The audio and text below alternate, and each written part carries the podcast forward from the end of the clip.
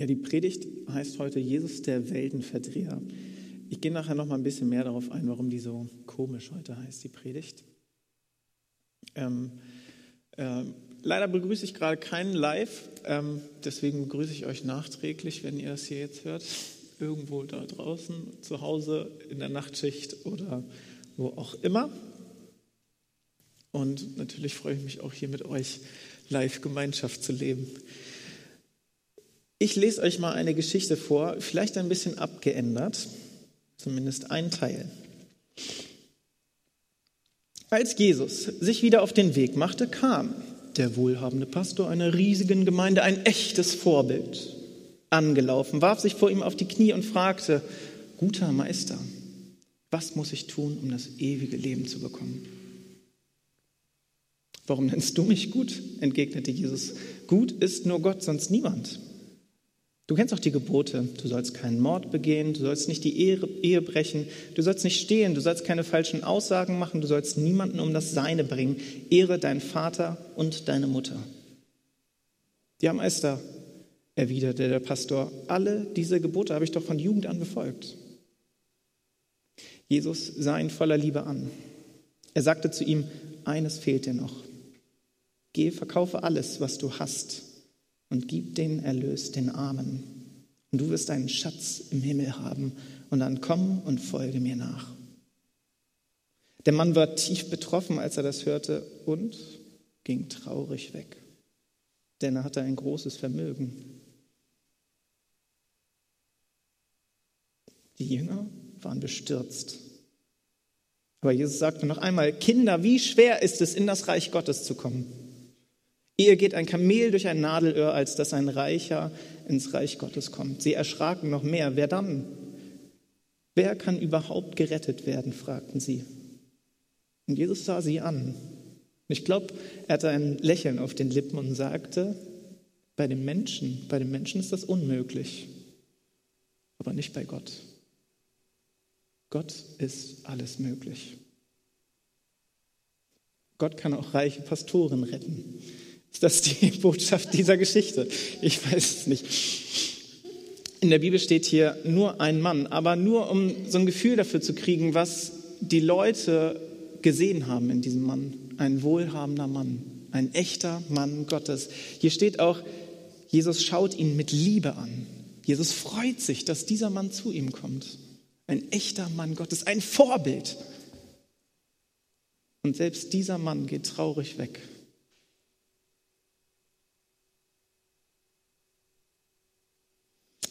Und jetzt können wir uns viel um diesen Mann Gottes drehen und fragen, was hätte er denn anders machen können? Gucken, ah, vielleicht bin ich da auch manchmal dieser Mann Gottes. Aber nein, ich möchte uns heute um den anderen reichen Mann, um den es hier in dieser Geschichte geht, drehen. Denn es gibt hier, Luther nennt diese Geschichte den, die Geschichte vom reichen Jüngling. Und in dieser Geschichte sind zwei reiche Jünglinge. Einer, eben dieser gute Mann Gottes, das Vorbild, aber am Ende irgendwie nicht gut genug. Und auf der anderen Seite Jesus. Der wahre Reiche in dieser Geschichte. Kommen zum Predigtext, Philippa 2, 6 bis 11. Er, also Jesus, der Gott in allem gleich war und auf einer Stufe mit ihm stand, nutzte seine Macht nicht zu seinem eigenen Vorbild aus, Vorteil aus. Im Gegenteil, er verzichtete auf alle seine Vorrechte und stellte sich auf dieselbe Stufe wie ein Diener. Er wurde einer von uns, ein Mensch, wie andere Menschen. Aber er erniedrigte sich noch mehr im Gehorsam gegenüber Gott nahm er sogar den Tod auf sich. Er starb am Kreuz wie ein Verbrecher. Deshalb hat Gott ihn so unvergleichlich hoch erhöht. Man hat ihm als Ehrentitel den Namen gegeben, der bedeutender ist als jeder andere Name. Und weil Jesus diesen Namen trägt, werden sich einmal alle vor ihm auf die Knie werfen, alle, die im Himmel, auf der Erde und unter der Erde sind. Alle werden anerkennen, dass Jesus Christus der Herr ist und werden damit Gott dem Vater die Ehre geben.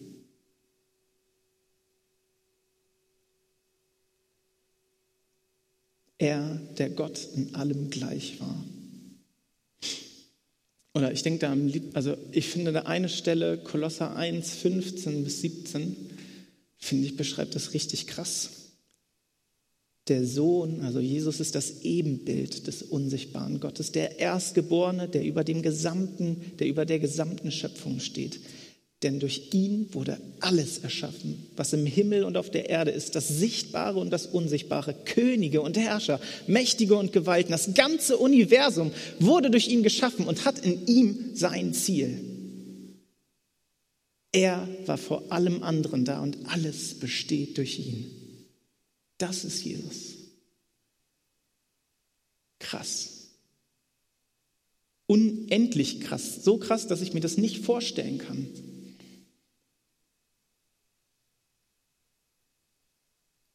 Also ein echter reicher Mann, das ist echter Reichtum.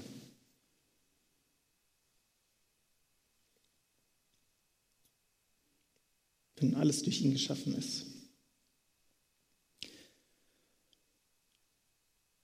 Und jetzt kommt's. Vers 7, also Philippa 2, Vers 7, er verzichtete auf alle seine Vorrechte und stellte sich auf dieselbe Stufe wie ein Diener. Er wurde einer von uns, ein Mensch wie andere Menschen.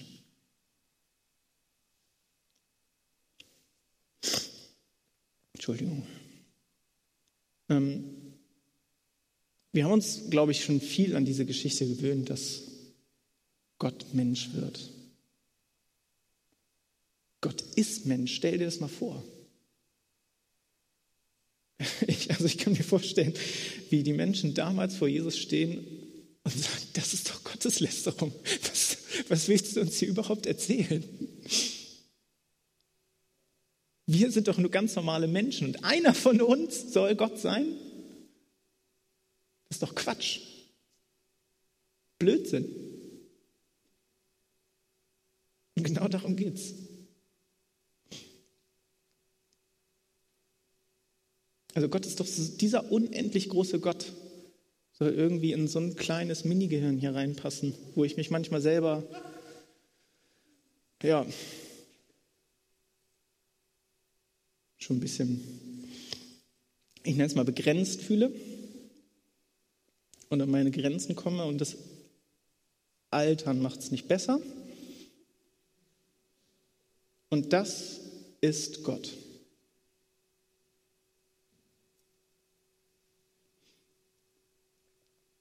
Und ich kann mir gut vorstellen, warum die Menschen diesen Mann ans Kreuz geworfen haben. Weil das wirklich so ein Irrsinn ist.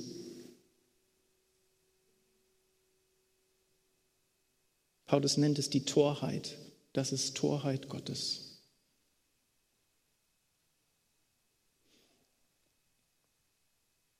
1. Korinther 1, 22 bis 27. Denn die Juden fordern Zeichen und die Griechen fragen nach Weisheit.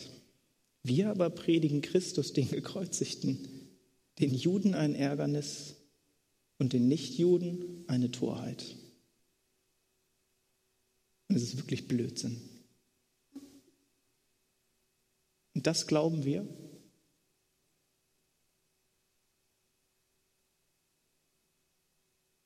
Denen aber, die berufen sind, Juden und Griechen, predigen wir Christus als Gottes Kraft und Gottes Weisheit. Denn die göttliche Torheit ist weiser, als die Menschen sind, und die göttliche Schwachheit ist stärker, als die Menschen sind.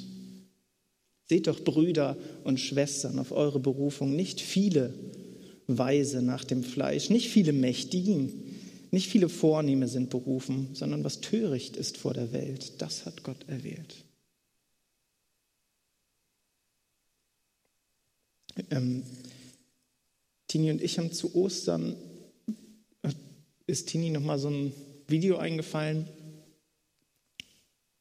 ein Musikvideo von Jerry McCamp, Would you take the nails of his hands? Und untermalt sind das, ist es mit Bildern aus der Passion Christi.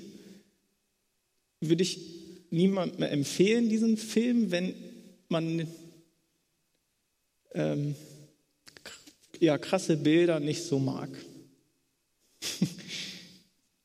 Dort wird das wirklich ausgeführt, wie Jesus gepeitscht wird, gesteinigt wird, immer wieder zusammenbricht, als er sein Kreuz trägt und am Ende da stirbt. Und das soll Gott sein.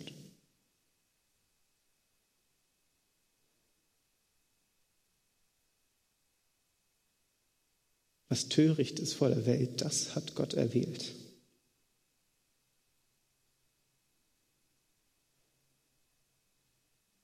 Und die göttliche Torheit ist weiser als die Menschen sind und die göttliche Schwachheit ist stärker als die Menschen sind. Ich fand das so cool und ähm, deswegen bin ich auch eben so verrotzt hier auf die Bühne gekommen. Dass wir eben in ihm spricht der Schwache, ich, ich bin stark, in ihm spricht der Arme, ich bin reich. Gott hat die Schwachen und die Armen erwählt.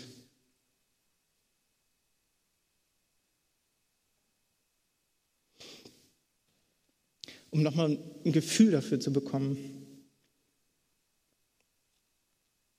finde ich die Seligpreisung auch richtig krass. Klar, für uns steht da dann immer, selig sind die, die arm sind. Und das haben wir schon so oft gehört, dass es hier reingeht und da raus. Ich drücke es mal anders aus. Herzlichen Glückwunsch, wenn du arm bist. Mega! Und herzlichen Glückwunsch. Ich gratuliere dir, wenn du trauerst. Ja!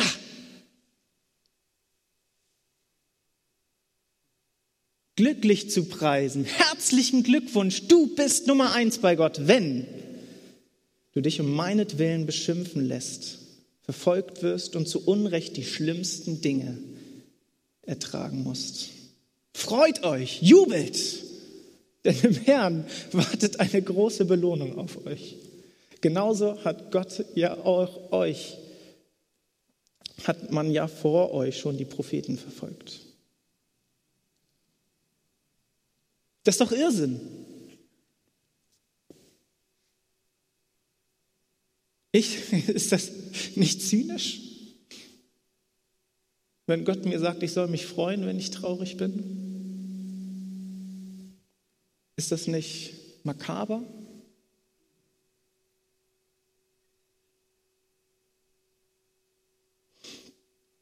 Und Paulus sagt sogar, ja, es ist Torheit. Auf Deutsch, es ist Schwachsinn. Gott wird plemplem für uns. Und Paulus sagt sogar noch mehr quasi, Gott, ich preise dich für deine Torheit. Ich preise dich, dass du so plemplem bist. Für uns klingt das komisch, aber für, das ist ja das, was er da schreibt. Ich preise dich, dass du als großer Gott, unendlich großer Gott, ganz klein geworden bist. Und nicht nur einer von uns, nicht nur irgendwie so hier, ja, muss halt seinen Lebensunterhalt irgendwie aufkriegen und dann fängt er an, sich so um seine Lebensplanung zu kümmern und so und so weiter, sondern er geht ans Kreuz, weil die Menschen diese Torheit nicht ertragen können weil die Menschen das nicht ertragen können, dass Gott so schwach ist, schwach wird, freiwillig für uns, aus Liebe.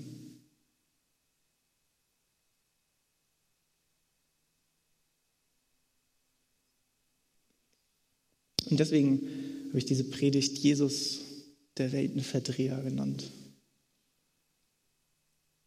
Gottes Welt wird unsere Welt. Gott wird klein. Und wir, die Schwachen, die Armen, die, die traurig sind, verletzt, gemobbt, depressiv, alles Mögliche, die, die krank sind, die erwählt Gott.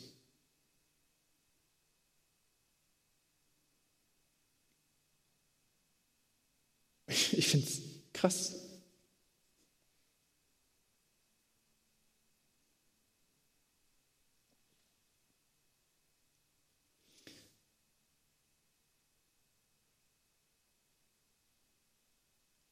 In der, Im Johannesevangelium macht Jesus das nochmal deutlich, indem er den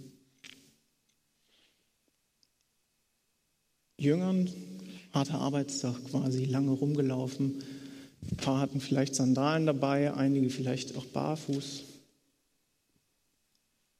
Ähm, geht Jesus hin und wäscht ihnen die Füße.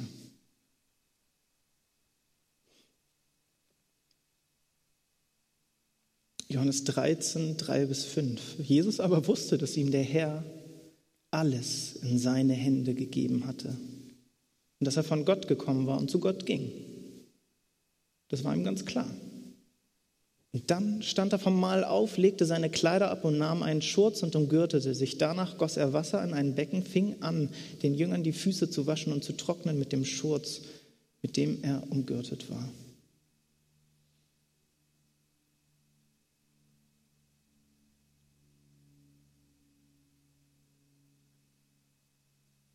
Ich würde doch meinen, ein guter Leiter hat dafür den Fußwassungsdienst und kann der, dem Dienst jetzt nochmal zeigen, was es heißt, wirklich zu dienen, indem man ihm die Füße wäscht. Nein, Jesus wäscht den Jüngern die Füße. Jesus wird klein, erniedrigt sich, wird demütig. Es gibt viele Beispiele, wo dieser Verdreher im Evangelium drin ist. Jesus geht zu Prostituierten, zu Zöllnern, also im Prinzip zu den Investmentbankern, die auch heute kein wirklich gutes Ansehen haben. Jesus wird in Bethlehem im Stall geboren, sodass die Leute von damals schon sagen, was soll aus Bethlehem schon Gutes kommen? Aus Nazareth.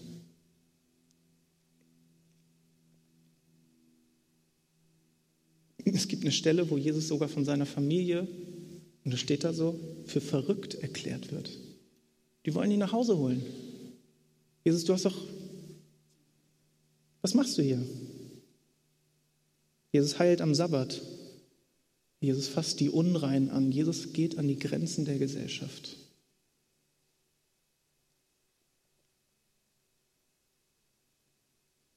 Es gibt eine Stelle, wo Jesus ein Kind in die Mitte stellt und sagt,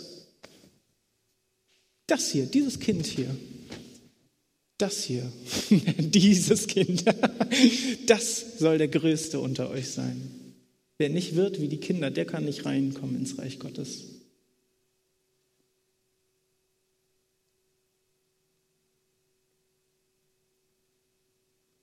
Wenn dich einer auf die eine Wange schlägt, dann halte auch die andere Wange hin. Das ist doch Irrsinn, Jesus. So funktioniert das nicht. Und doch funktioniert es.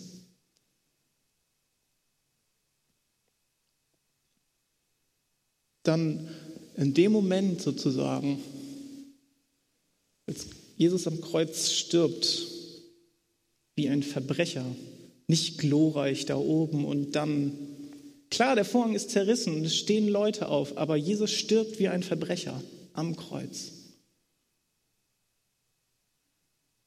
Ich kann mir richtig gut vorstellen, warum die Jünger danach quasi erstmal nicht mehr glauben wollten oder zumindest so eine depressive Phase hatten, sage ich mal. Haben das vor in der Predigt um den Auferstandenen bei Vadim gehört. Hast du nicht gehört, Jesus, was passiert ist? Jesus ist am Kreuz gestorben, wie ein Verbrecher. Ist vorbei. Alle haben ihn nackt gesehen, zerschlagen, verwundet. Und wir dachten, das sei Gott. Und ja, das ist Gott. Denn Philippa 2, 9, 10, 11. Deshalb hat Gott ihn auch so unvergleichlich hoch erhöht und hat ihm als Ehrentitel den Namen gegeben, der bedeutender ist als jeder andere Name. Und weil Jesus diesen Namen trägt, werden sich einmal alle vor ihm auf die Knie werfen, alle, die im Himmel und auf der Erde und unter der Erde sind. Alle werden anerkennen, dass Jesus Christus der Herr ist und werden damit Gott, dem Vater, die Ehre geben. Und dann ist es klar, also entweder Jesus ist völlig verrückt, betreibt Gotteslästerung man steht hier, deshalb hat Gott ihn so unvergleichlich hoch erhöht dass, und hat ihm den Ehrentitel, den Namen gegeben, der bedeutender ist als jeder andere Name. Paulus traut sich nicht mal diesen Namen hier hinzuschreiben. Wir haben heute nicht mehr so die Scham, Jahwe auszusprechen. Aber den Juden damals war das echt wichtig, dieser Name. Du sollst den Namen deines Gottes nicht missbrauchen. Und das soll Gott sein. Da am Kreuz und fett obendrauf stehen, das ist Jahwe. Das ist doch Gotteslästerung, oder?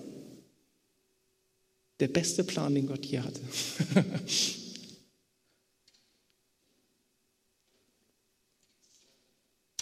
Und ich kann verstehen, dass sich darüber viele ärgern, dass es unlogisch erscheint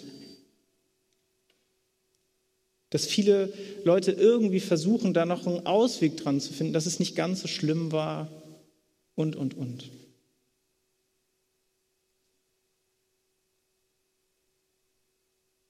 Denn richtig logisch und verstandesmäßig ist es einfach nicht.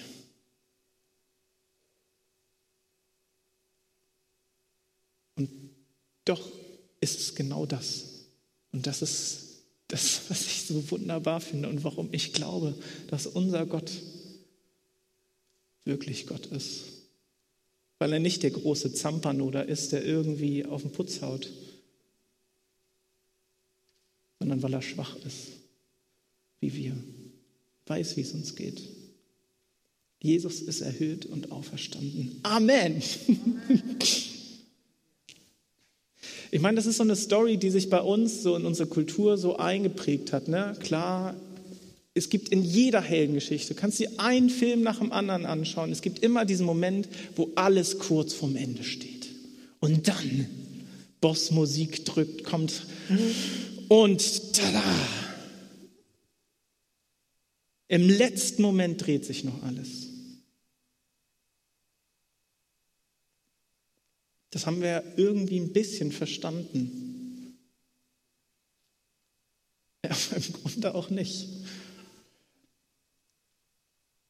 Denn eigentlich war es nicht kurz davor, in den Bach zu gehen, sondern es ist den Bach runtergegangen. Gott war tot. Jesus sagt am Kreuz, Herr mein Gott, warum hast du mich verlassen?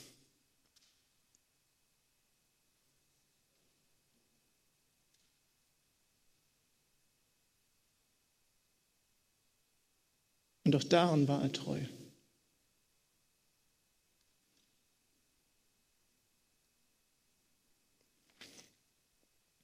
Es gibt hier ein paar Marvel-Fans, zumindest in der Jugend. Und da gibt es den Thor. Und Thor, irgend so ein oder so ein Held, ganz verzweifelt, weil er keine Waffe hat weil er auf der Suche ist nach irgendwie, um Kraft zu schöpfen, um gegen den Endboss zu kämpfen. Der Twist am Ende, Gott, nee, nicht Gott, sondern Thor hier in diesem Fall. Thor bietet sein Leben hin und ist plötzlich würdig, den Mjölnir, seinen Hammer zu nehmen und bam, bam, bam, bam, bam. Er schlägt den Mjölnir und ist mächtig. Ist so Jesus? Ja, manchmal. Also klar ist Jesus dieser Mächtige und schlägt den Hammer und zerstört die Mächte des Bösen. Aber wir haben auch in der Predigt um den Auferstandenen gesehen, dass Jesus diesen Tor zumindest da nicht so rausholt. Jesus macht da nicht den Tor.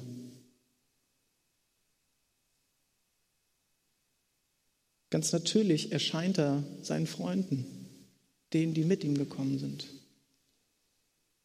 Noch irrsinniger, er erscheint zuerst Frauen. Damals kein, vor Gericht hatten die keine Aussagekraft, durften als Zeugen nirgendwo aussagen.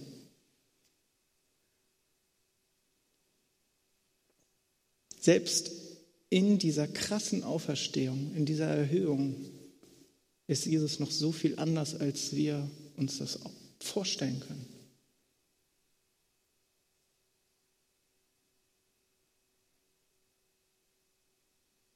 Und klar, Matthäus 28, 18 sagt Jesus, der Auferstandene, mir ist alle Macht gegeben im Himmel und auf Erden.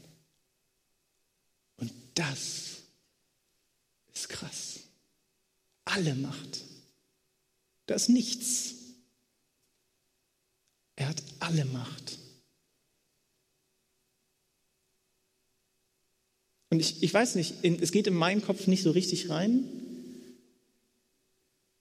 Unendlich groß und unendlich klein gleichzeitig.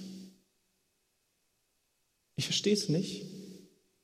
Und trotzdem ist es das Beste, was ich glauben möchte und kann.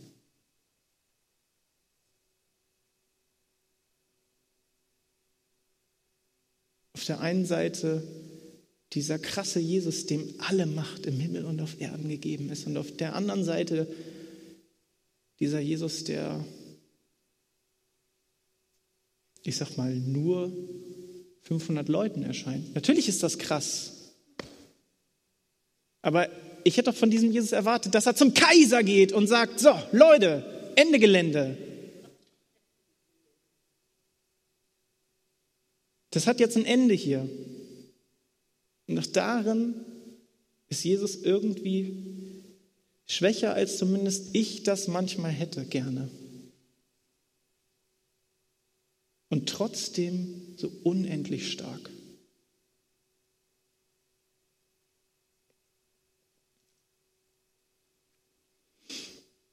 In Philippa 2, Vers 5, also vor diesem Teil, schreibt Paulus, das ist die Haltung, die euren Umgang miteinander bestimmen soll. Es ist die Haltung, die Jesus Christus uns vorgelebt hat.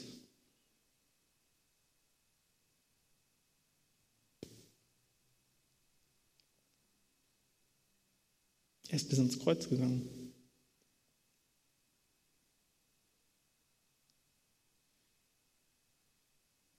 Und dieser reiche Mann in der Geschichte am Anfang fragt Jesus, Meister, alle diese Gebote habe ich doch gehalten. Und Jesus sah ihn voller Liebe an und sagte zu ihm, eines fehlt dir noch. Geh, verkaufe alles, was du hast und gib den Erlös den Armen. Du wirst einen Schatz im Himmel haben und dann komm und folge mir nach. Geh, verkaufe alles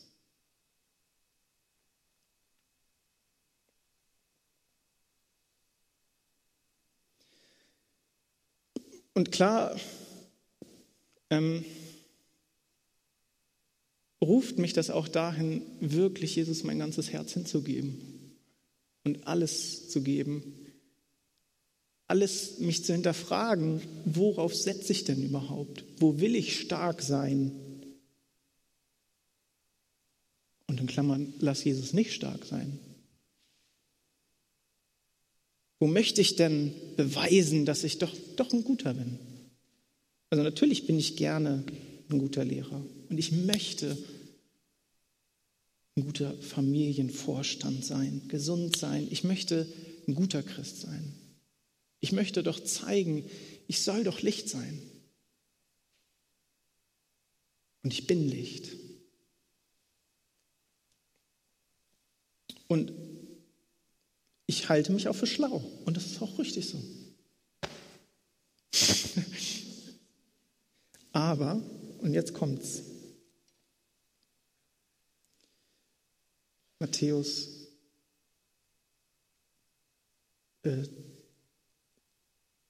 nee, Markus 10, 27 ist das dann am Ende. Jesus sah sie an und sagte, bei den Menschen ist das unmöglich, aber nicht bei Gott. Für Gott ist alles möglich.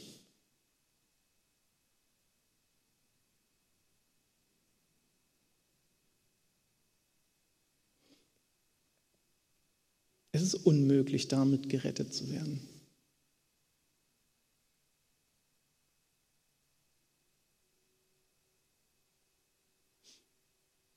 Was Jesus hier, glaube ich, sagen möchte, ist, vertraue darauf, setz dein Vertrauen darauf, dass ich alles bezahlt habe. Ich habe alles hingegeben. Ich habe den Preis bezahlt. Klar ist das dir nicht möglich als Mensch. Ich meine, ich hänge an meinen, manchen Sachen einfach zu sehr.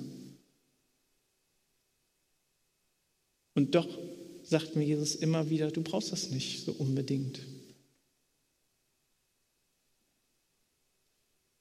Es gibt Wichtigeres im Leben.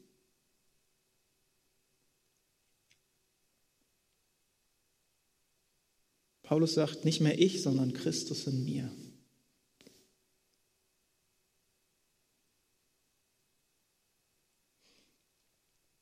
Ich möchte schließen auch mit einer Geschichte aus dem Evangelium. Er sagte aber zu einigen, die überzeugt waren, fromm und gerecht zu sein, dies Gleichnis. Es gingen zwei Menschen hinauf in den Tempel, um zu beten. Der eine ein Pharisäer, der andere ein Zöllner. Wir haben heute schon so unsere Vorbehalte gegen Pharisäer, aber im Prinzip ein Mann Gottes und ein Aussätziger, einer am Rand der Gesellschaft, einer, der, was weiß ich, setzt da ein, was für Vorurteile du auch immer hast, quasi. Ein Zöllner. Der Pharisäer stand und betete bei sich selbst so. Ich danke dir, Gott dass ich nicht bin wie die anderen Leute, Räuber, ungerechte Ehebrecher oder auch wie dieser Zöllner da hinten. Ich faste zweimal die Woche, gebe den Zehnten von allem, was ich einnehme. Zöllner aber stand fern, ganz hinten, traute sich nicht mal die Augen aufzuheben zum Himmel, sondern schlug an seine Brust und sprach, Gott sei mir Sünder gnädig. Und ich sage euch, dieser Zöllner ging gerechtfertigt hinab in sein Haus, nicht jener. Denn wer sich selbst erhöht, der wird erniedrigt werden, und wer sich selbst erniedrigt, der wird erhöht werden. Nicht mehr ich, sondern Christus in mir. In Christus kann ich sagen, danke Herr, dass du mich wunderbar gemacht hast. In Christus kann ich sagen, Danke, Herr, dass du mich schön gemacht hast. Danke, Herr, dass ich heil sein darf bei dir.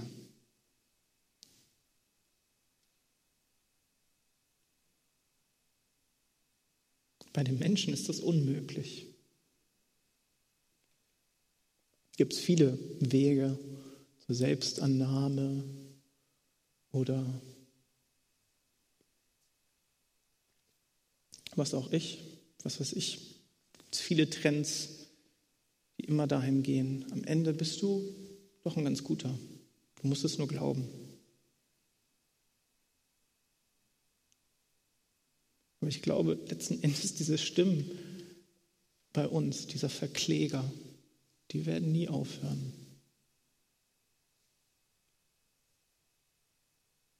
Die uns niedermachen wollen, Bei den Menschen ist das unmöglich, aber nicht bei Gott. Für Gott ist alles möglich.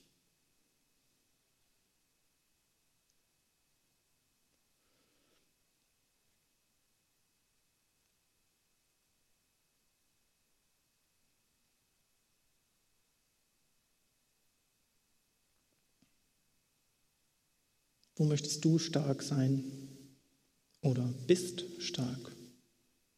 Wo bist du schwach? Was würde Jesus dir sagen, wenn du zu ihm hingehst? Was soll ich tun? Verkauf alles und gib es den Armen?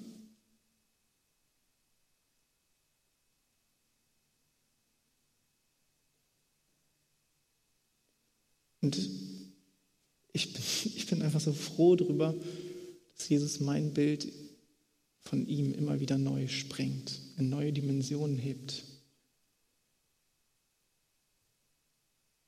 Und wenn ich glaube, ich habe Gott in so eine Kiste gepackt, Gott der Allmächtige, dann sagt mir Jesus, naja, aber ich bin auch unendlich schwach geworden. Gott möchte alle Kisten sprengen, in die ich ihn packe.